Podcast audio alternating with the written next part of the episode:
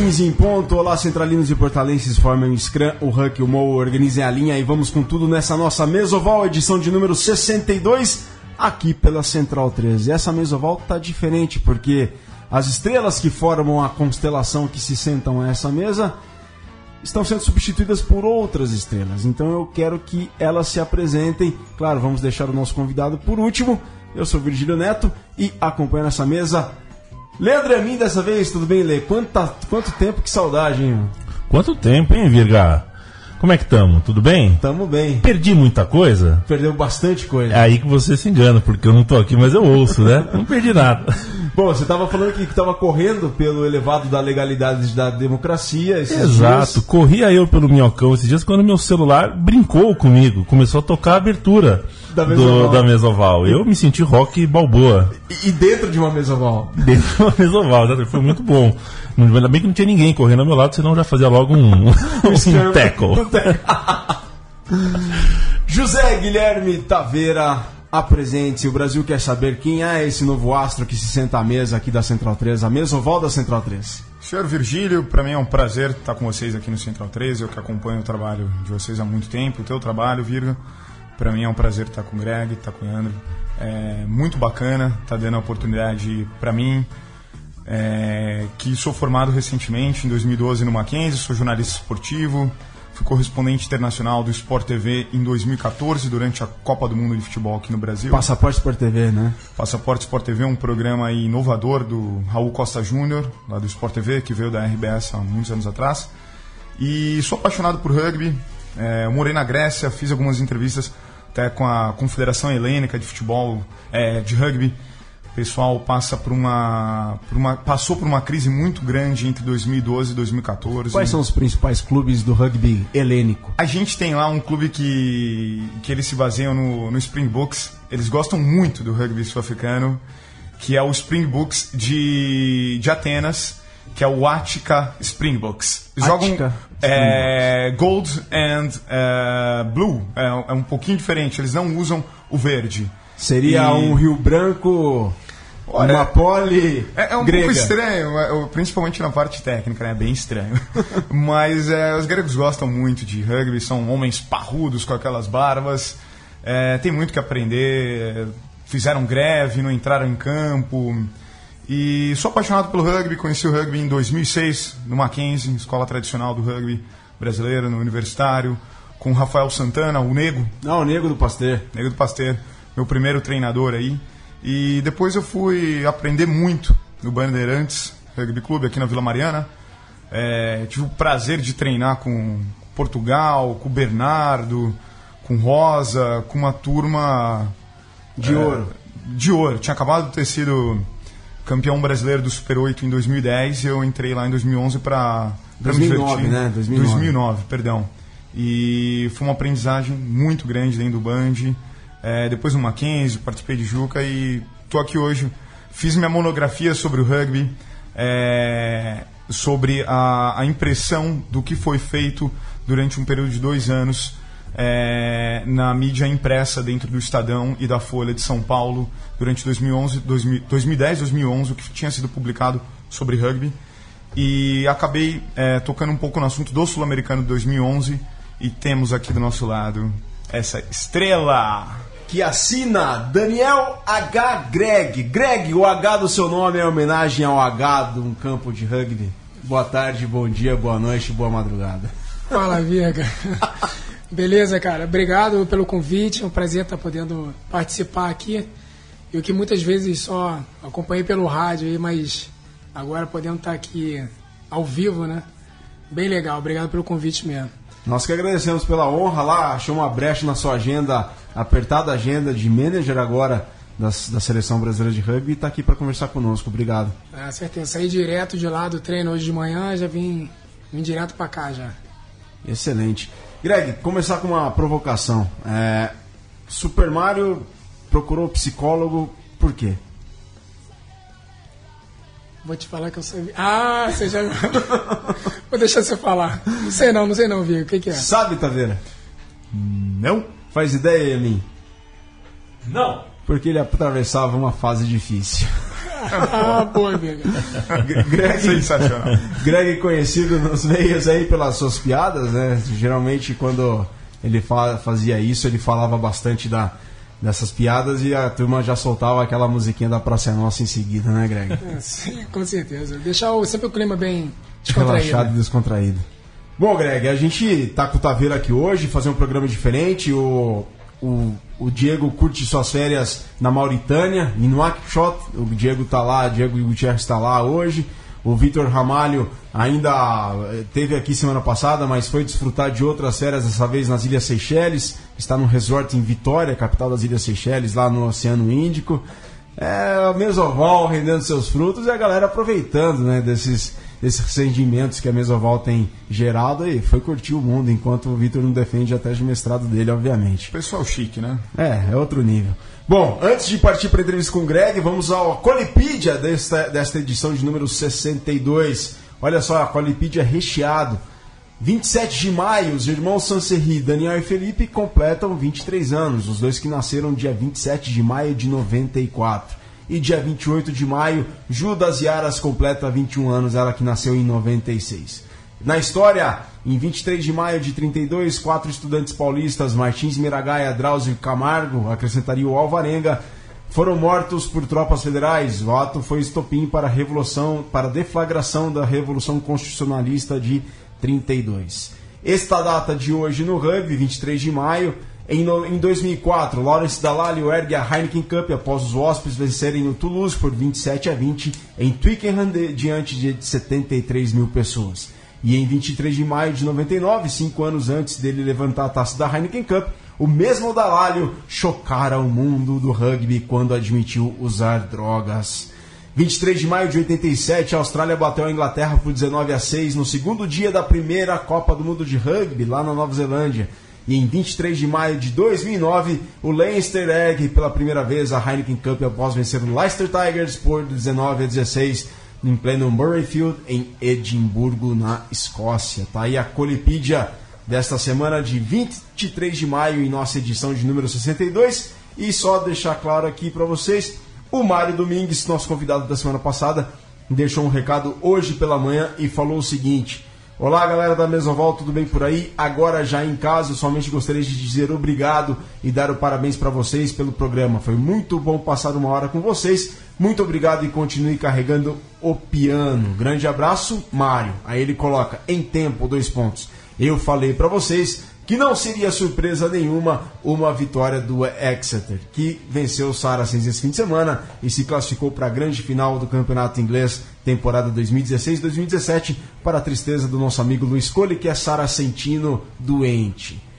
Daniel Greg, agora sim, falando sobre sua carreira, falando sobre Niterói, seleção brasileira, mas começar especificamente pelo jogo do último sábado, que foi um senhor jogo foram 68 pontos o jogo todo e o Brasil fez um grande segundo tempo.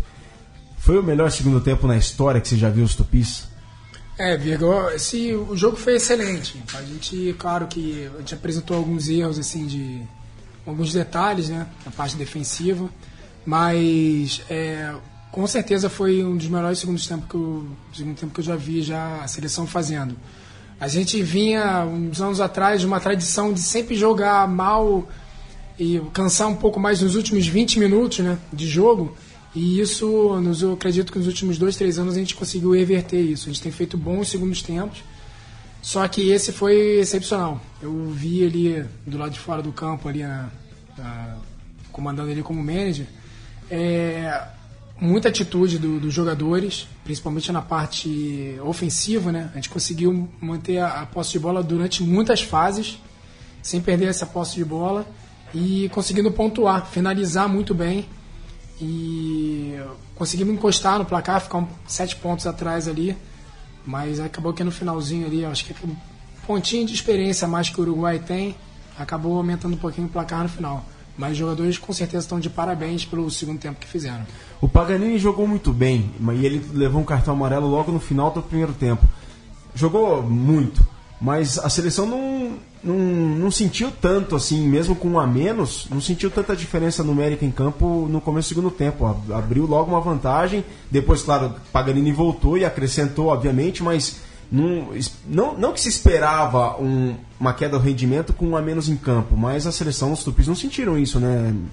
É, quando a gente foi pro, pro vestiário no final do primeiro tempo, é, o Rodolfo conversou com os jogadores e os próprios jogadores perceberam que se a gente tivesse um pouco mais de paciência para defender e para atacar, a gente conseguiria fazer um placar, desenvolver o placar durante o jogo do segundo tempo. E foi com essa cabeça que os jogadores entraram no segundo tempo, né? Eles foram falar, ah, vamos manter a posse de bola e defesa, vamos continuar, vamos pressionar eles para conseguir reverter essa posse de bola. E foi o que a gente fez. Tive ter oportunidade logo no começo do segundo tempo, conseguimos pontuar e conseguimos mais posse de bola do que o Uruguai no segundo tempo e, e conseguimos aproximar esse placar, né? Perfeito, tá vendo? O...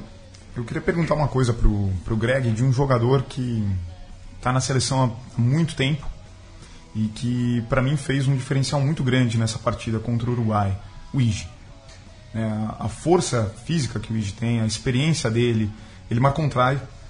E eu queria muito que você explicasse um pouquinho, um pouquinho como que é o trabalho dele específico, ele que vem do Sul, joga no Desterro.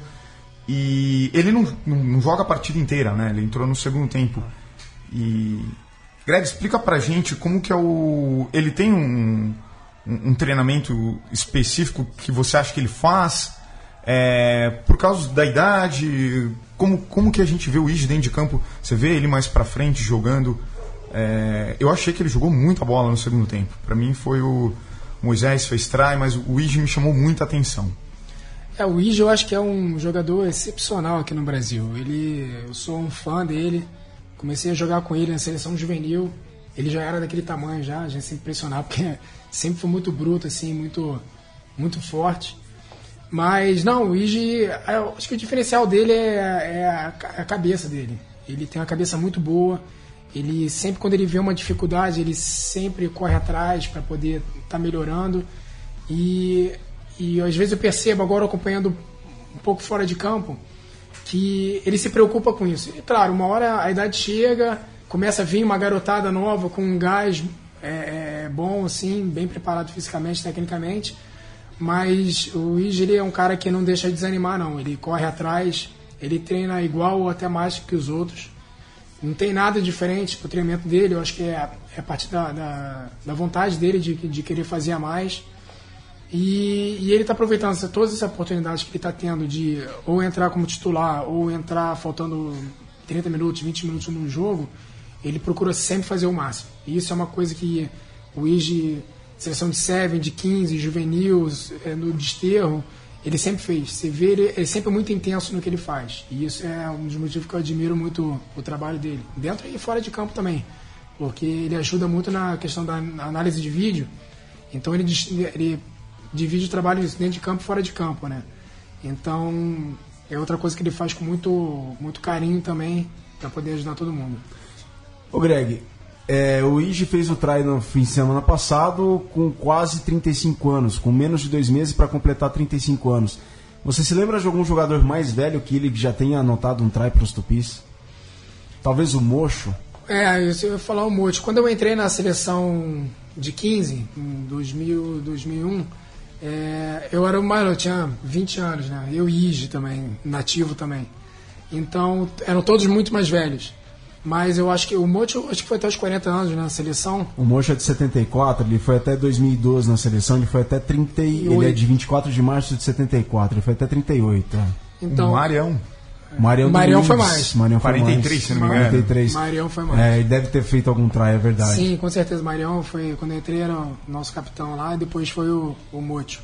E, não, acredito que ele tenha, tenha feito alguns tries sim, mas é, não, é, como é que se diz, é, ter aparecido tanto assim quanto, quanto o Ige, né?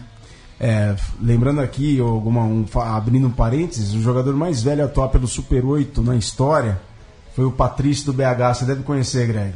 O Patrício com 49 anos. Francês. É, você tem, que fôlego. Vergonha, né? Tem o Antoninho do Niterói é, também. Lourosa. Antoninho Lourosa, que fez aniversário ontem. Tá? O Lorosa tem o quê? Os 44, 43, 44? Jogou, jogou acho que com 42, 43. Tem né? mais. O Antônio tem mais. Acho que, se não me engano, ele fez 50. Se, ele tá tiver, brincando. se ele tiver ouvindo, ele vai me dar um soco, mas não tem problema não. Mas ele jogou o Super 8 aí umas temporadas passadas. jogou, né? acho que no, três anos atrás ele jogou. Ele tava jogando lá de centro, tacleava, passava, corria. Tava tentando lembrar aqui o pessoal do, do Keep Walking. Ah, um não, pessoal que- bem antigo. Eu tava tentando lembrar de alguns aqui. Os O últimos Dilon- foram para a seleção brasileira, alguns descendentes do Pasteur, né? Sim. E agora eu não lembro de cabeça, tomei muita cerveja com esse pessoal, eu acho. É, tem um, tem um bar na próximo do Morumbi. O Lui Lui. Lui Lui. E eu te- tentei lembrar agora na minha cabeça, acho que os dois aqui podem me ajudar um pouco mais. É, se dentro do, do, do Keeping Do Keep Walking. do Keeping Walking, nós tivemos algum jogador, algum jogador mais antigo que estava com a, com a amarelinha aí, Olha, uma, acima de 40. essa é uma pergunta. Se o Vitor estivesse aqui conosco, certamente ele poderia ajudar a responder. Com certeza. O HP também. O HP também talvez saiba, saiba não disso. recordo, não. Mas é uma, uma pergunta para ser feita, algo para ser respondido aí sim, porque realmente, certamente eles, ah, essa galera aí mais velha vestiu, sem dúvida alguma, a camisa da seleção brasileira da amarelinha e fez o e atuou pelos atuou pelo, pelos tupis, obviamente. Bom, Greg, que lição você tira desses dois jogos da, da seleção contra o Chile e o Uruguai, dois jogos fora? Primeiro jogo contra o Chile a gente já falou bastante, mas que, fazendo um resumo assim, qual que é o principal, é, o que, quais são as coisas boas desses últimos dois jogos?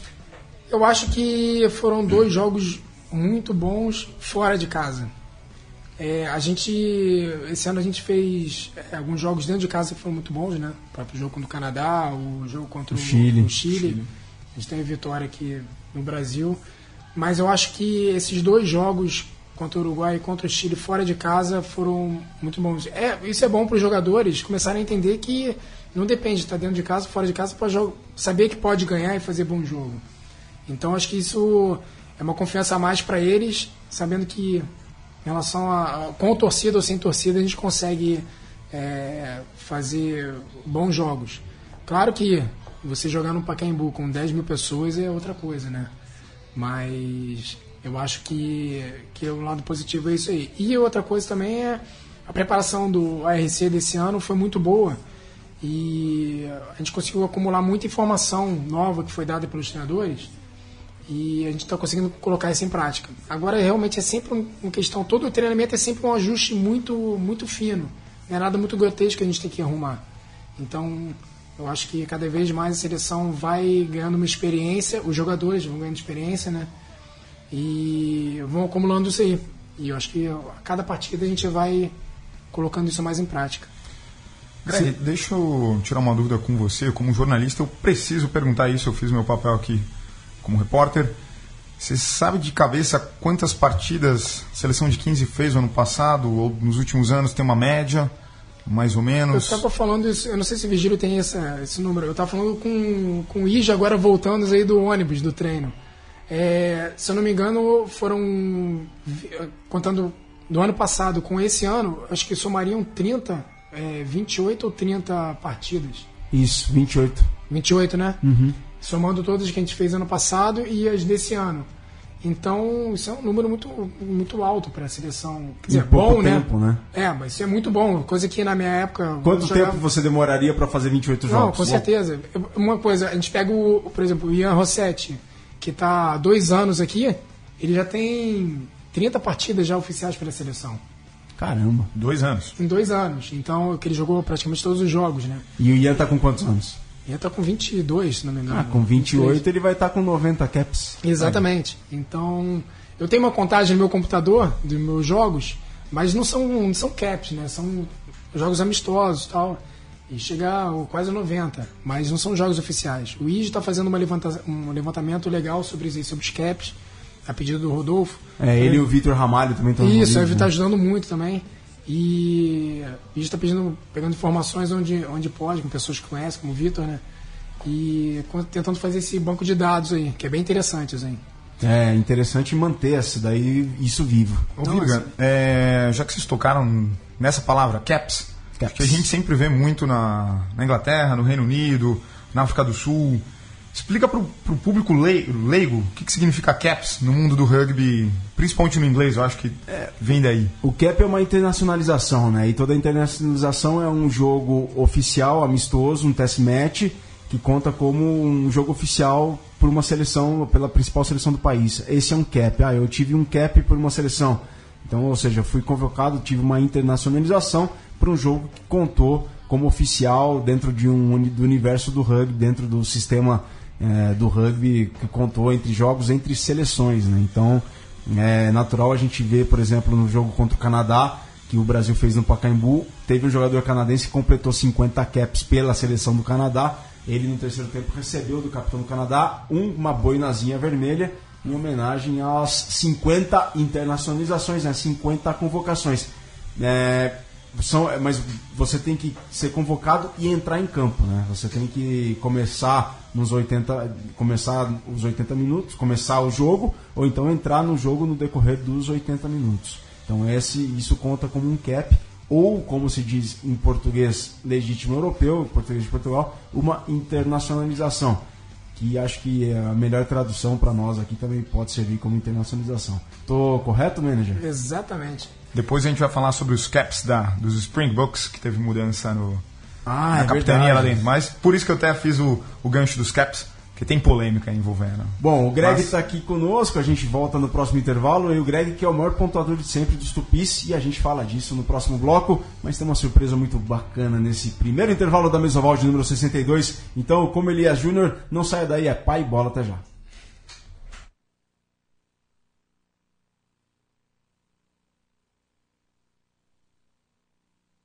¿Qué tal amigas, amigos? ¿Cómo están ustedes? Sudamericano. Puesto para que comience entonces este primer partido de la última jornada del Campeonato Sudamericano Mayor A. Muy bien, y el juego ya está en desarrollo, usted lo ven en todo el país a través del CDO de amarillo Brasil, de celeste del cuadro uruguayo. Eh... Jorge Navesi. Navesi, Navesi. Ahí se ponía así. Que en paz descanse, Jorge. El hermano está aquí como vicepresidente. El primer try de Uruguay. Sí, señor. El primer try de este partido lo consigue el cuadro Uruguay. visión que él tiene de los palos, ¿ah? lo que usted está viendo en pantalla. Ahí va. Es bueno. No. No, se le fue por el segundo fue por la izquierda, sí, sí. Se veía que esa pelota ni llegado, ¿no? No, siguen por ahí, están cada vez más cerca. Y ahí está la posibilidad, muy cerca. Es nada. sí, señor. Ahí trae de Brasil, lo celebran. Trae de Brasil. Y llega el empate y se pueden poner. Mira, mira la reiteración, Adrián. No, entró con unas ganas bárbaras, entró decidido a hacer try y los compañeros de atrás a empujarlo y hasta el final. Ahí Uruguay vamos a ver seguramente cómo se van a reorganizar y Chile debería... ¡Y anota! Perder por pocos puntos con Argentina, ¿no es cierto? Claro, para cuidar la diferencia. Para cuidar la diferencia. Porque tiene una diferencia ahora positiva y Uruguay tiene una diferencia negativa con eh, su primer partido que cayó ante... acá en el Parque Maguida. Y aquí va otra vez. La posibilidad está. Lo tiene Greg. Greg. Greg. Greg. Greg. Trae de Brasil. Lo hizo. Greg. Comenta Adrián Giannoni. La verdad que estoy completamente É, Greg, estamos de volta com a Mesoval de número 62 em seu segundo tempo e presenteamos vocês aí com. Desculpem, com perdão, mas esse jogo que aconteceu. Dia 26 de maio vai fazer 5 anos desse jogo. E você fez um try no primeiro tempo contra o Uruguai, naquela partida foi 27 a 15 para os Teiros, mas o Brasil virou o primeiro tempo à frente por 5 pontos, 12 a 7 e aquele try foi inesquecível, né, Greg? Você ganhou o prêmio, inclusive, né? Foi, foi. Foi lá em. Foi no Chile, né? Santiago. Santiago. E eu lembro direitinho desse try, daí foi bom. Isso aí foi até um, um, um toque lá do, do Frubi, do nosso treinador lá. Eu lembro que ele falava muito o ângulo de corrida que eu tinha que fazer. E eu usei esse ângulo e consegui furar a linha. Dei um chutinho, levantei e fiz o try. E eu ganhei o try do ano. E com esse try eu ganhei o try do ano no, no Troféu Brasil. E foi bem legal, foi legal esse reconhecimento aí. Mas eu lembro direitinho, tem foto em casa disso aí. Tenho... Tem, porque pegaram uma foto sua apoiando a bola do gol, né? De frente, De é, frente. Ficou né? bem legal, ficou bem legal essa foto. É, esse jogo foi histórico e tem uma história desse jogo que eu. que eu. que particular assim em mim. Eu tinha acabado de terminar de ler, Taveira. Tem um livro do Clive Woodward que chama Winning. E o Clive Woodward, treinador da Inglaterra na Copa de 2003, é, fez um baita livro de 400 páginas. Aliás, recomendo todos o pessoal, todo o pessoal do rugby que ouvindo a mesa oval a lerem.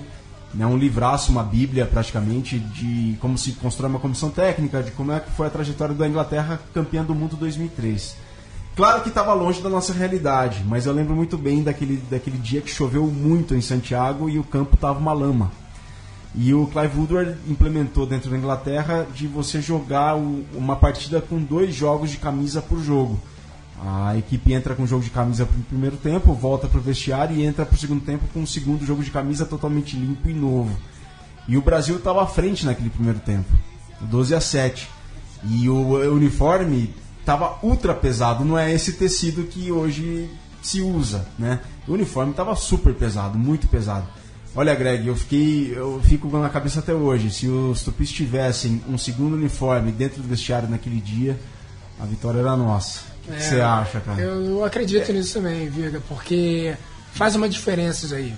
É... Ah, psicológica e rende no campo também, né? Não, com, com, certeza. Você. Eu lembro, essa foto que eu tenho, eu tô cheio de lama, lama na, na, careca.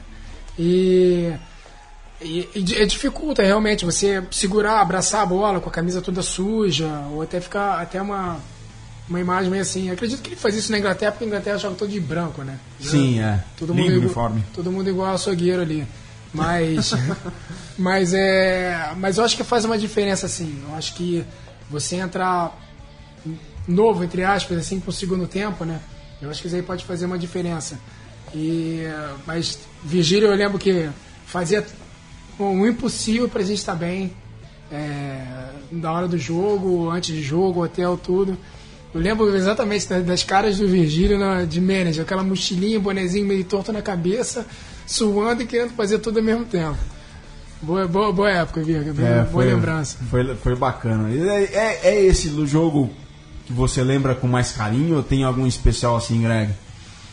Vou te falar que tem muitos, Virga, mas esse aí é muito bom porque esse aí eu acho que foi o primeiro jogo que a gente teve uma diferença muito curta é, contra o Uruguai, principalmente terminar o primeiro tempo vencendo, né? E a gente tinha uma equipe boa, mas é, a gente não era muito bom fisicamente, a gente não tinha a preparação que a gente tem hoje em dia. Mas eu não tenho dúvida que se a gente tivesse a equipe que a gente tem hoje jogando aquele jogo, a gente teria ganho do, do Uruguai sem dúvida nenhuma. O, o Greg, uma dúvida, já que a gente está falando de América Latina, Sul-Americano, partidas internacionais do Brasil, tem algum estádio, algum campo, um gramado que, que é mais pesado? Não estou falando da parte técnica de jogar ou com os Pumas ou com os Condores. Tem algum lugar que é mais difícil, mais alto, altitude, na tua opinião? Você fala assim, lá é difícil. Já joguei em alguns lugares bem, tipo, quando eu jogava Sul-Americano B, eu joguei em, em Bogotá. Acho que foi o lugar mais alto já que eu, eu joguei, com quase 3 mil metros. Né? É, vamos tirar essa dúvida agora. E, e eu lembro que era o Martoni na época do treinador. E eu lembro na primeira bola do jogo, o Seba deu um chute no fundo do campo e eu jogava de ponta. Eu dei um pique de uns 100 metros até chegar na bola. Eu consegui pressionar o back, ele chutou para fora. Quando eu virei de costas para voltar, não vinha arma. Não tinha ar no pulmão. Você tá brincando? É, eu falei, caramba, pô, primeiro minuto já fiz isso, imagina no final. Então acho que a altitude ela, ela pesa um pouco em relação a isso. 2.640 metros. Aí, viu, quase. Podendo chegar a 3.250 em las zonas montanhosas. É, se bobear era aí, o campo era na zona é alto, montanhosa. É muito alto. e, mas eu acho que os campos aqui na América do Sul é, são diferentes na, na, em outros lugares do mundo, porque é, no, por exemplo, a gente está jogando agora no Pacaembu. Pacaembu é um campo muito, muito leve, por causa do gramado de futebol. Então não é aquele gramado com uma, uma terra pesada, uma grama muito grossa. Então tem isso tem um pouco a ver. A gente jogou no Uruguai agora, no, no Charrua, e é um campo pesado. Você via muitos jogadores no final da partida alongando um pouco a panturrilha, porque estava sentindo um pouco de câimbra do, do Uruguai e do Brasil também. Então acaba carregando um pouco mais peso, agarra um pouco mais de lama na chuteira, fica um pouco mais pesado. Até para chutar a bola, imagina. Um drop, não. Sim. Exato. Toda hora. Chute, é, né? Sempre após algum scrum, os jogadores metendo a mão entre as travas ali para tirar um pouco de terra ali. Porque pesa mesmo. E que drop, hein, do Josh, hein? É, boa. Foi, bem, foi bem planejado ali. A gente conseguiu fazer isso, isso bem. E, Greg, e a gente falou muito de seleção aqui. E pelo Niterói, o Niterói você tem uma, escola, uma história riquíssima e belíssima dentro do clube, assim. É, que foi importante do clube, da história do clube para você carregar e, e, implementar hoje, no seu dia a dia do rugby hoje, a importância do clube para você? É, eu acho que o principal lá do Niterói, acho que são as amizades que eu fiz lá dentro, que são amizades que eu tenho até hoje, já desde 97, tem 20 anos aí que eu jogo no Niterói. E eu acho que amizade, companheirismo pessoal, o pessoal lá é tão, o pessoal se ajuda mesmo, então isso é bem legal. Eu acho que logo quando eu comecei a jogar lá no Niterói, é, eu já comecei a ajudar muito o clube, a dar treino para o juvenil. Eu voltei do Mundial Juvenil em 99 e já comecei a ser o treinador do juvenil. Eu era juvenil ainda, dava treino para o juvenil, então eu fazia isso sempre com muito prazer. E fiquei à frente de muitas coisas lá no clube, com outras pessoas ajudando. E sempre tocando, como a gente falou antes aqui, carregando o piano. Mas teve muita gente que ajudou, porque sozinho, com certeza, levar um clube a gente não consegue. A gente depende muito da ajuda do, dos companheiros. Sem dúvida alguma. Greg, é, falando em Niterói, em Campeonato Fluminense, é, eu morei no Rio de Janeiro quase durante três anos e conheci algumas pessoas que jogam no Guanabara. E uma coisa que eu queria perguntar para você é como que vocês viram nos últimos três anos uma ascensão, acho que eu, eu posso chamar disso, do, do Guanabara, que levou o, o penúltimo caneco do, do, do, do Campeonato Fluminense é. ano passado. Como que vocês veem essa rivalidade? Né? O crescimento deles? O... São partidas muito difíceis com, com vocês, né? Eu tenho o, o, o treinador do, do, Guanabara, vou dar uma olhada no nome dele aqui agora. É, mas o, é rugby, francês. É, o rugby fluminense cresceu muito, muito com, os, com outros clubes agora, né? Sempre foi o Niterói protagonista por muitos anos. Isso. E agora cresceu bastante com o Guanabara, Tem o Rio interior, também. o Rio Rugby também. Como é que você vê isso, Greg? Claro, deve estar feliz, né? Você vê isso com felicidade. Mas como é que você vê também, compara o passado em que o Niterói foi protagonista sendo que hoje tem vários outros jogadores, outros clubes do rugby fluminense. É, acho que é mais ou menos isso, né, Taveira, que você quis dizer, né? Sim, exatamente. O, a minha pergunta pro, pro Greg é, ele vê esse cenário do rugby carioca, já que estamos aqui com um colega do, que joga no Rio de Janeiro, é, como que você vê essa ascensão? Acho que a Total, alguns patrocinadores Sim. deram um upgrade. Né? O Sevens do, do Guanabara. do Guanabara foi jogar quando a seleção brasileira jogou com. Ia jogar contra o Quênia lá, mas enfim, é, a Total está envolvida e o patrocínio. Então eu queria que você falasse um pouquinho sobre esse plus, a massa que teve no, no Rio de Janeiro antes de 2016 e até hoje.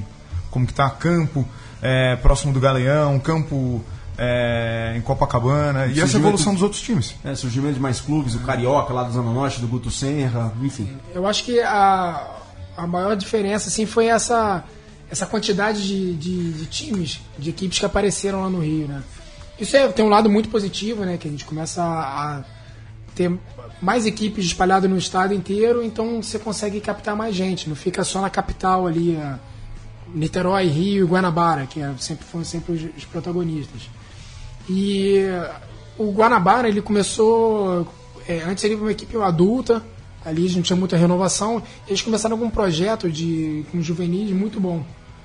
Inclusive, quando eu era treinador da, da Academia Top 100 de desenvolvimento lá do, do, Rio, tinha bastante gente que era do Guanabara e bastante garoto bom.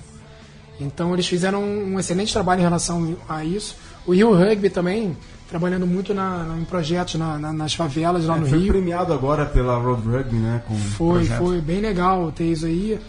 E uh, eu, eu, eu, como minha pessoa lá no Rio, eu não me preocupo somente com o Niterói Rugby. Claro, o meu clube, mas eu me preocupo muito com o desenvolvimento do rugby no estado.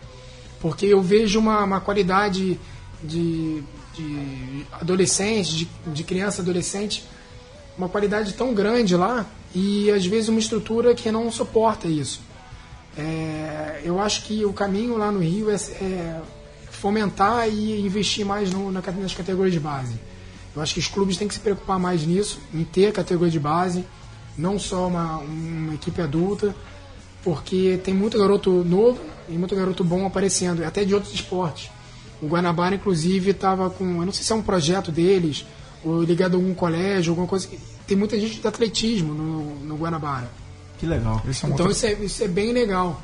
E como muitos clubes crescendo, tem o clube de Itaguaí também, que cresceu muito. Que, sim, sim, que, Itaguaí. Que vai jogar com a gente, com o Niterói até nesse próximo domingo aí pela, pela semifinal. E cresceu muito naquela região de Itaguaí. Isso está bem legal. A, a federação, claro, tem que se estruturar um pouquinho mais, melhorar um pouquinho mais a gestão ali, mas como qualquer federação aqui no, no Brasil. Mas eu acho que depende mais dos clubes, a iniciativa dos clubes para fomentar essa parte da, das categorias de base. Isso é fundamental. Oi, Greg, conta pra gente, conta pro Brasil que quer ouvir aqui. Ó, estão conosco na audiência da Mesoval o Léo Carniato. O Léo Carniato do São Carlos, ele coloca aqui até o seguinte, ó. Virgílio, manda um abraço pro Greg, um grande anfitrião do São Carlos, na gira do São Carlos de 2013 por São José e Niterói. E tá aqui, Léo, ele tá sorrindo aqui. Pode crer. Jogamos lá, na, lá no Fundão, no campo lá do Fundão, lembro desse jogo. Muito legal. O Jean. Jean, Gebran. Gebran que foi. Que eu acho que na época tava de treinador lá. Bem legal, a gente fez um terceiro tempo bem, bem animado lá. Pessoal, muito gente boa do, do São Carlos, muito gente boa mesmo. E o, e o Zeca Cardoso aqui, que trabalha na Rádio Jovem Pan de São Paulo, tá na audiência aqui da Mesoval pela Central 3. Valeu, Zeca. Valeu, Léo. Valeu, um abraço. E, Legreg, conta um pouco da sua experiência com glorioso Clube de Regatas Vasco da Gama, que chegou a ter rugby em suas fileiras há uns anos, né? Que me permita, é. por gentileza, um. Como a gente fala na, na gramática portuguesa, um apêndice, né? É. Com todo respeito, o Vasco da Gama perdeu uma oportunidade é, prévia dos Jogos Olímpicos. Cara, eu fico arrepiado com isso. Eu fui diversas vezes acompanhar o jogo do Vasco é, na colina. É uma região que precisa de investimento. E tinha um trabalho muito legal. Quando eu vi as notícias do Greg coordenando aquilo ali, e depois, não sei se o Greg pode falar isso, por questões políticas, de São Januário, né? Alguns presidentes vascaínos bem polêmicos. Ele pode explicar pra gente isso, né, Virga? É, será? Ah, não, foi, deu dó, assim, é. essa é a palavra. É, a gente começou um projeto lá, é, bem legal, né, para desenvolver, chamava é, Vasco 2016, que era um projeto que eu, que eu fiz junto com o Robledo, lá de, Robledinho Veiga. Isso, que me ajudava lá que era um professor, estava de coordenador, e a gente apresentou esse projeto lá no, no Vasco, e eles gostaram, porque era um projeto com as crianças que eram da escola do Vasco, que tinha uma escola lá dentro do, do em São Januário, né? E da, das crianças da comunidade ali de São Cristóvão. Então, é, junto com o senhor Rodolfo lá, que me ajudou muito também, a gente fez esse projeto e conseguiu implementar nos colégios. A gente visitava os colégios e conseguiu, conseguiu fazer um grupo de de crianças e adolescentes para poder treinar. A gente treinava duas vezes por semana ali em São Januário mesmo. Usava as dependências do Campo Society, ou às vezes a quadra. E tinha um respaldo da, da do Vasco, né, para participar de alguns, alguns torneios, algumas clínicas, ou até eventos durante os próprios jogos do, do Vasco, no campo lá. A gente estendia faixa, a garotada lá jogar um pouquinho de rugby. Isso foi bem legal. Mas a gente ficou dois anos com o projeto e o projeto infelizmente terminou por conta de uma prioridade do clube lá em relação a outros esportes. Outros esportes não, ao futebol. Porque outros esportes que tinham lá dentro, como a ginástica olímpica, basquete, basquete o judô, esgrima, é, alguns projetos acabaram lá. Entendeu? Infelizmente. Acho que um dos únicos e... que ficou foi o Remo, né? É, o, Remo. Não, o Remo é, é, nasceu do Remo, né? É, mesmo assim o Remo é separado. O Remo é na Lagoa, na Rodrigo, na Rodrigo de Freitas. Rodrigo de Freitas é separado lá, não é nem dentro de São Januário. A natação, a própria natação lá no Vasco também, a piscina era vazia. Então, infelizmente, é, pela política lá do clube, eu não, não me envolvi muito em relação a isso. Mas o Vasco perdeu a oportunidade de. Ou não teve. Teve a oportunidade, mas não teve a, a capacidade de, de conseguir aproveitar. aproveitar. Inclusive, teve até com a diretoria lá, uma vez eu fui fazer uma, uma vistoria no campo, eles foram olhar para ver se realmente dava pra fazer, se podia fazer os Jogos Olímpicos lá.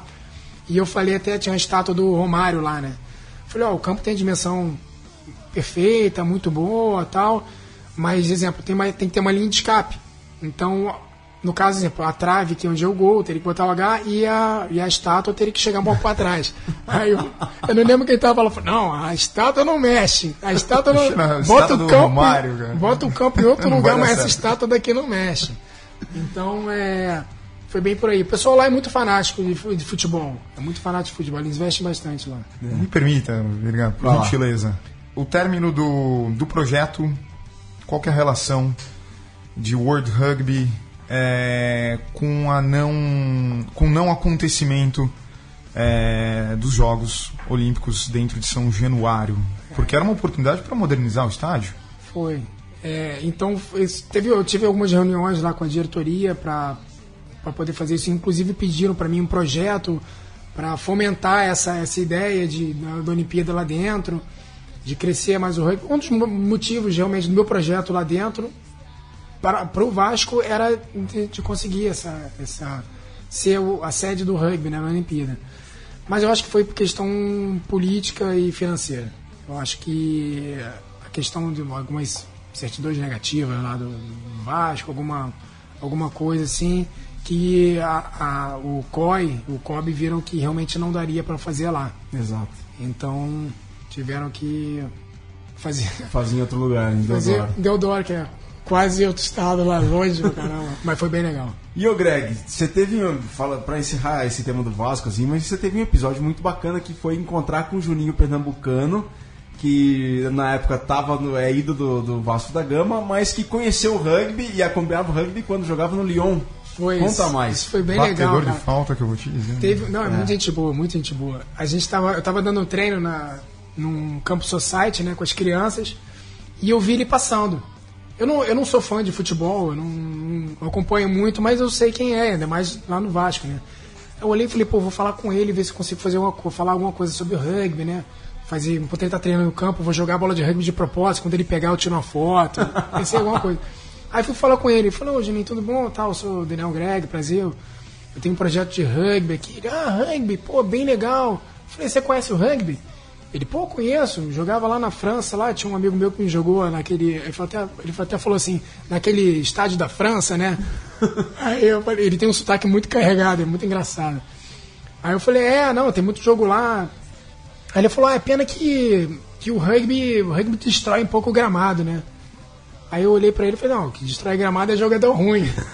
Aí ele começou a rir, é, você tem razão, é verdade, é verdade. Mas ele acompanhou, ele falou que acompanhava, ele já foi em estádio já ver jogo de rugby. Reizinho da colina, né? É Príncipe da Colina, eu Príncipe acho. né? da Colina. Eu acho, não sei. Vou procurar. O pessoal Vamos- mais boleiro aí vai saber dizer. Bom, galera, a gente vai pro segundo intervalo, só que o segundo intervalo é o Vitor Ramalho e suas intervenções. Ele que tem perguntas para o Daniel Greg, então a gente já volta à intervenção do Vitor Ramalho aqui na Mesoval de número 62.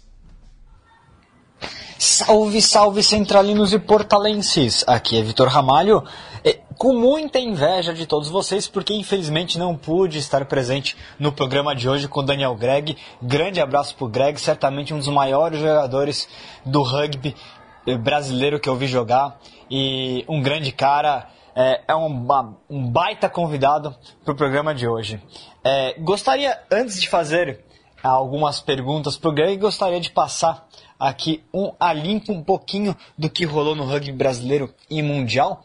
Ah, no Campeonato Paulista, tivemos um grande final de semana que provou um equilíbrio que há algum tempo a gente não via na competição estadual de São Paulo, com apenas sete pontos separando o primeiro e o quinto colocados da competição ao final da fase eh, de apuração. Sensacional, muita emoção em São Paulo. As semifinais serão entre Poli e São José, Jacareí e SPA, que os destaques do final de semana foram a vitória do Jacareí sobre a Poli, tirando a invencibilidade da Poli, e o grande triunfo do Band sobre o São José. O Band não conseguiu a vaga, porque o São José arrancou um pontinho bônus na partida, mas mostrou aí que os bandeirantinos estão renascendo depois de um ano ruim. Então, parabéns às equipes classificadas, parabéns ao Band também pela luta até o final. É, tivemos também definição das semifinais do Campeonato Gaúcho. E aí lá no Rio Grande do Sul, ninguém vence o Farrapos desde 2009, não foi dessa vez também, o San Diego perdeu na última rodada para o Farrapos. E teremos, tivemos a decisão, é, teremos dois grandes clássicos aí nas semifinais, o clássico da Serra entre Farrapos e SC Rugby, o time de Caxias do Sul que venceu o Brumers no jogo decisivo do último final de semana, transmitido lá na televisão lá no Rio Grande do Sul. E San Diego contra Charrua, o clássico de Porto Alegre, os dois aspirantes a tirarem a invencibilidade histórica do Farrapos, do time de Bento Gonçalves. É, falando um pouquinho de, de campeonatos internacionais, tivemos muita decisão também a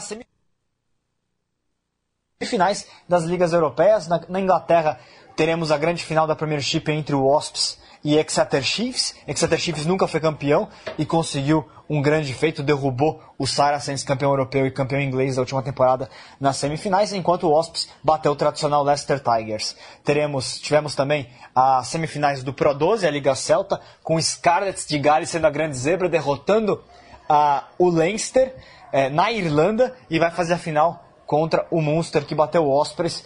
O Scarlets briga aí pelo título, ele que é o time de Llanelli, a cidade com um nome diferente lá em Celta, lá em Gales. Uh, tivemos também as repescagens para semifinais lá na França, o La Rochelle e o Clermont esperavam os seus dois é, os dois times que eles vão enfrentar nas semifinais. O Toulon se classificou para enfrentar o La Rochelle, venceu a venceu o Castres, enquanto o Racing bateu fora de casa o Montpellier e vai pegar o Clermont. Tivemos também Série Mundial de Sevens, Escócia venceu pelo segundo ano seguido o Sevens de Londres, grande resultado, fenomenal. Jogo, jogo, jogo lá em Twickenham, vem, é, torneio em Twickenham, vencendo a Inglaterra na grande final. Twickenham, que o Greg jogou e fez um belíssimo try já. E queria que ele contasse um pouquinho dessa história também mais pra frente. É, e o Japão acabou rebaixado na Série Mundial. Tivemos também um jogo importante lá na Europa, é, de seleções de 15 entre Bélgica e Portugal, valendo vaga no Rugby Europe Championship Six Nations B do ano que vem. Portugal não conseguiu a volta, momento ruim do rugby português, apesar da boa fase na base. É, o time adulto de Portugal vem sofrendo, perdeu para a Bélgica, a Bélgica permanece no Six Nations B e Portugal vai vir aí com esse peso para visitar o Brasil em junho. Minhas perguntas para o Greg. Minhas perguntas para o Greg são as seguintes. Primeiro, né, ele, que em nossas contas é o maior artilheiro da seleção brasileira, da história da seleção brasileira. Primeiro, né, qual que é o grande try da carreira dele no 15? No Sevens tem muitos. Tem esse try lá de Twickenham, tem no Middlesex Sevens, tem o try, claro, do Brasil, é, da vitória histórica contra a Argentina a, no, no Sul-Americano 2011 lá em Bento Gonçalves, mas eu queria saber dele qual o try mais especial dele no 15 com a camisa da, da seleção brasileira. E a segunda pergunta para o Greg é: ele que já jogou tantas vezes contra o Uruguai, contra o Chile, conhece muito bem é, a, o, o, percurso na América do Sul, o que, que falta? O que, que o Brasil hoje não tem, que precisa ter para que em 2021, nas eliminatórias para a Copa do Mundo de 2023, o Brasil chegue com é, igualdade de condições contra o Uruguai, ou até, quem sabe, até como favorito, é, para conseguir a vaga em 2023. O que o Brasil hoje não tem e que falta, que precisa ter para conseguir chegar nessa condição contra o Uruguai na próxima eliminatória. É isso aí, pessoal. Até a próxima. Grande abraço, valeu! Estamos de volta com o terceiro e derradeiro tempo da nossa mesa oval de número 62, que tem a honra de receber Daniel Greg, outrora atleta dos Tupis, desta vez manager da seleção brasileira de rugby. Só lembrando a todos que no próximo programa, edição de número 63, teremos a presença de Antônio Górios Filho, o Tonhão, aqui na nossa tradicional mesa oval, na nossa faixa nobre vespertina de todas as terças-feiras. Daniel Greg respondendo as perguntas do Vitor Ramalho. Bem, é, no 15, foram bastante trás também que eu fiz, mas tem, eu acho que, na verdade, acho que foram até dois. Tem um que foi esse contra o Uruguai, né? Que a gente ouviu aí, que eu ganhei o prêmio de trai do ano. Mas teve outro que foi bem interessante também, que para mim marcou muito, que foi um try contra o Paraguai em 2004, no Sul-Americano aqui em São Paulo. Foi no Ibirapuera, aquele jogo transmitido pelo ESPN Brasil. Isso, isso. E foi, a gente estava... Não sei se a gente virou no placar, não, a gente encostou no placar. Foi um try... Eu peguei na ponta, dei um chapéuzinho, bola quicou no chão, voltou na minha mão e eu consegui fazer o try. E porque esse jogo foi muito bom, apesar de a gente ter perdido, né? Mas o jogo foi, foi bem disputado, foi muito bom. Era o John o treinador, né? John Lowe. John Lowe. Mr. Lowe. E o try de 2011. É, o try de 2011 que ele falou ali no primeiro. É. E as demais perguntas do, do Vitor? É, ele foi em relação a como a gente vai. Eu acho que o que falta hoje para a seleção é paciência. Paciência para definir.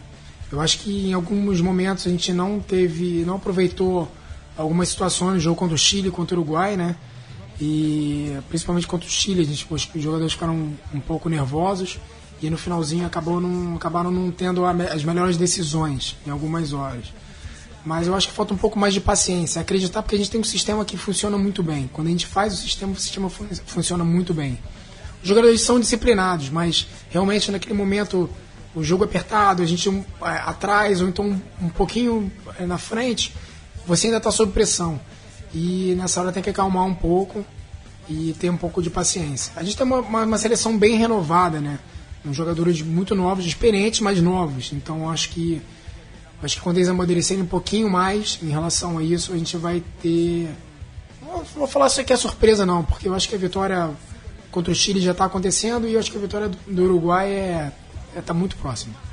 Perfeito. Taveira, você, durante esse intervalo, intervenção do Vitor, você tinha algo para perguntar para o Greg, né? É, eu ia perguntar para o Greg sobre. Bom, era tinha, tinha a ver com relação à, à experiência dele enquanto jogador, pro, enquanto jogador para ser manager, né? O que, que o Greg leva de experiência enquanto atleta tupi, que ele foi por durante muitos anos, agora como manager da seleção brasileira. Exato, Greg. Então, comente por gentileza todos os anos de seleção e agora como manager, fora das quatro linhas, pelo menos na seleção. Eu acho que a responsabilidade é, é, é grande, né? é mesmo. Né? Só que a diferença agora é que eu trabalho antes do jogo e depois do jogo. Agora eu não estou mais ali dentro de campo para poder é, construir o placar e os resultados. Mas a responsabilidade minha agora, eu sei, eu, como eu fui atleta durante muito tempo, então eu sei, eu conheço as necessidades dos jogadores. Então agora meu papel de manager é fazer com que fazer o máximo com que eles tenham o máximo conforto possível, ou seja, durante viagem, o hotel, o, o jogo, o vestiário, o que for. Então o meu trabalho é deixar eles mais confortáveis possível e mais concentrados possível para pro jogo. Você chega a fazer algum treino com, com os meninos? Pegar uma bola, dar uma, bater uma não, bola treino, ali, ou, ou, não? Até que não, porque eu acho que também se eu, hoje em dia. Eu, eu, eu conversando com alguém, um jogador outro dia. Uma pelada. Eu, é, eu falei, pô, eu até consigo, nesse ritmo de jogo, consigo manter, tem problema, porque tem, tem um tempo que eu não treino nem no Niterói, né? Mas eu falei, pô, eu acho que eu consigo o ritmo de jogo, consigo. Agora a. Agora a potência do contato dos jogadores estava difícil, porque tá ficando todo mundo mais forte o estádio só começando a, a gente falar instalar, né? Eu falei, acho que eu não ia sair inteiro no jogo Mas desse. se precisar... Ah, minha chuteira tá sempre na bolsa. O Greg, o Greg, há uns anos, falava assim: ah, minha esposa sai correr 5, 6, 10 quilômetros, 15. Ah, eu não aguento ficar fazendo isso não. Hoje não, hoje tá postando foto de tênis. Ah, fiz 8K, fiz 9K. Greg, correndo no é Uruguai na praia. Correndo na praia. É uma vida diferente essa agora, né? Uma tomada de decisão que o tempo soube fazer você mudar essa opinião. Né? Não, com certeza. Eu acho que o, o rugby me trouxe muita alegria durante esses anos, né? anos todos, né? Principalmente na seleção, no Niterói. E esse ano eu falei até lá no Niterói que eu não ia mais jogar, né? Ia ajudar na, na parte técnica e me dedicar a mais o meu trabalho com a federação, mais com minha família. E para não ficar parado, né? Que eu com certeza não ia conseguir ficar parado, eu arrumei outra atividade física, né? Minha esposa já corria, maratonista. Então eu já comecei nessa. Não sou maratonista ainda não, mas que eu treino é muito longo. Mas sempre quando eu viajo, eu arrumo, eu acordo mais cedo lá que os jogadores e sai um pouquinho para correr, para fazer uma atividade física. Parado não dá para ficar, não. Os atletas. E, não, e, e, é uma atividade física que eu estou gostando muito, correr, né? Então, é, pega umas provas aí até de 21 km eu correndo. É. Bom, só uma, fugindo, fugindo um pouco do assunto do Greg, o Victor tocou no assunto da, do Circuito Mundial de Sevens, né? Que teve a vitória da África do Sul no último fim de semana, né? No Circuito Mundial total como inteiro. Teve a Escócia vencedora do Sevens de Londres. E são 13 as seleções classificadas já para a Copa do Mundo de Sevens, que acontece entre 20 e 22 de julho de 2018 lá em São Francisco, nos Estados Unidos. São essas as seleções: África do Sul, Inglaterra, Fiji, Nova Zelândia, Estados Unidos, Austrália, Escócia, Canadá, Argentina, Gales, França, Quênia e Samoa. São 13. Restam mais 11 vagas. Essas 11 vagas vão ser definidas entre é, junho de 2017 e abril de 2018. E são duas as vagas da América do Sul. E essas duas vagas serão disputadas praticamente assim em termos de nível técnico por três seleções: Brasil, Uruguai e Chile. Então é uma chance aí dos Tupis Sevens conquistaram um lugar aí na Copa do Mundo de 2018, né? É, com certeza. É, eu ainda não, não sei quais são os torneios que vão ser essa classificatória, né? Acredito que os de sempre, que é Vinha Del Mar e Mar del Plata, ou Punta, Punta del Leste, não sei. Mas vai depender da, da equipe que a gente vai, vai, vai ter para esse ano. Eu acho que, como valendo classificatório para o Mundial, eu, eu acredito que a gente vai com a melhor equipe. É, se bobear com a equipe olímpica, né? Que jogou a Olimpíada, com uma outra é, alteração. Mas é uma oportunidade muito boa para o Brasil. Jogar até porque no último a gente não conseguiu, as meninas foram, né? Mas a gente não, não conseguiu classificação. Eu acho que é uma oportunidade muito boa a gente poder aproveitar isso aí. Lembrar que as meninas agora estão viajando é, né, para o Canadá. Vão disputar mais uma etapa do World Series. Sim, elas estão indo para Langford, no Canadá, e vão disputar lá na terra do Marião Domingues a penúltima etapa do circuito mundial de Sevens, né? Pedreira. O, pedreira, e porque as Yaras estão no grupo B junto com Canadá, Rússia, França. Estão, a, a seleção brasileira está lá junto com o Canadá, as donas da casa, a Rússia e a França. Na classificação geral, a décima colocada é a Espanha com 12 pontos e a décima primeira colocada é o Brasil com 9. Então o Brasil disputa a décima colocação com a seleção da Espanha e por manter-se né, como nação é, núcleo do Circuito Mundial de Sevens feminino, temporada 2017-2018, a próxima temporada. Bom, Greg, a gente está na reta final desta nossa edição de número 62 da Mesa Oval. Eu quero agradecer muito sua presença e é uma honra tê-lo aqui. E sou, você sabe mais do que ninguém, fã do seu trabalho, admirador do seu trabalho. Um prazer trabalhar com você até hoje. De certa maneira, a gente está sempre aí juntos. E Quero as suas considerações finais e é uma mensagem para a torcida que segue a seleção brasileira. É, eu, eu que agradeço aqui a oportunidade de estar tá falando um pouquinho. É sempre bom contar um pouquinho da história aí. E sempre que chamar, vou estar tá, vou tá aqui. Sempre que tiver por São Paulo aqui com a seleção, só chamar que eu venho. Gostou aqui do Estúdio Central Pô, 3? Bem legal aqui, muito maneiro. Eu já tinha visto só por videozinho, você fazendo vídeo e foto, mas é bem legal, bem legal. Obrigado, Greg. Valeu mesmo. E eu queria é, já aproveitar essa semana aí, né? Jogo sexta-feira contra o Paraguai, 9 horas da noite lá no, no Pacaembu. Convidar todo mundo a estar tá, tá presente lá no Pacaembu, ou então acompanhar. E tá torcendo, porque Paraguai é um rival que a gente já teoricamente já superou já, né? Mas o rugby é uma caixinha de surpresa. É, exato. é brincadeira, mas é. A gente nunca sabe como é que pode vir. Tem tempo que a gente não joga contra o Paraguai, mas eu acho que não vai ter surpresa, não. Acho que vai ter uma superioridade do, do, do Brasil. E vamos aproveitar isso aí e terminar bem o Sul-Americano. É isso aí.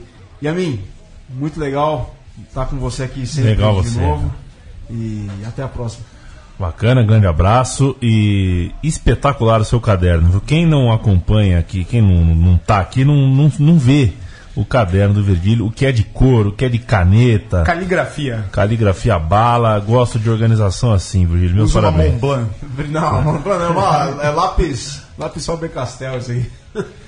Valeu, Taveira. A porta está sempre escancarada, volte mais vezes na Mesoval. Muito obrigado, senhores. Foi um prazer. Boa sorte para as Iaras. Você tem tupis. novidade aí na África do Sul, né, para falar? Exatamente. A África do Sul que no dia 10 de junho vai enfrentar a França num test match. É Warren Watling. É o nome do novo capitão, né? Obrigado, Virga. Ele que joga no time francês, no Red Hurricanes da Liga Japonesa de Rugby. Não, no rugby japonês. Do rugby japonês, obrigado. É, ele possui 15 partidas aí com, com os Springboks, com os caps que a gente estava falando. Vai estar substituindo o ex-capitão o Adrian Strauss. Adrian Strauss. Adrian Foi um pouco polêmico, eu acompanho um pouco as discussões nas redes sociais, muita gente é, insatisfeita com, com essa mudança. Não cabe a gente, mas a gente está aqui para informar. É isso aí, pessoal. E vários novos convocados para os Springboks nessa digressão da França para a África do Sul agora entre os meses de junho e julho.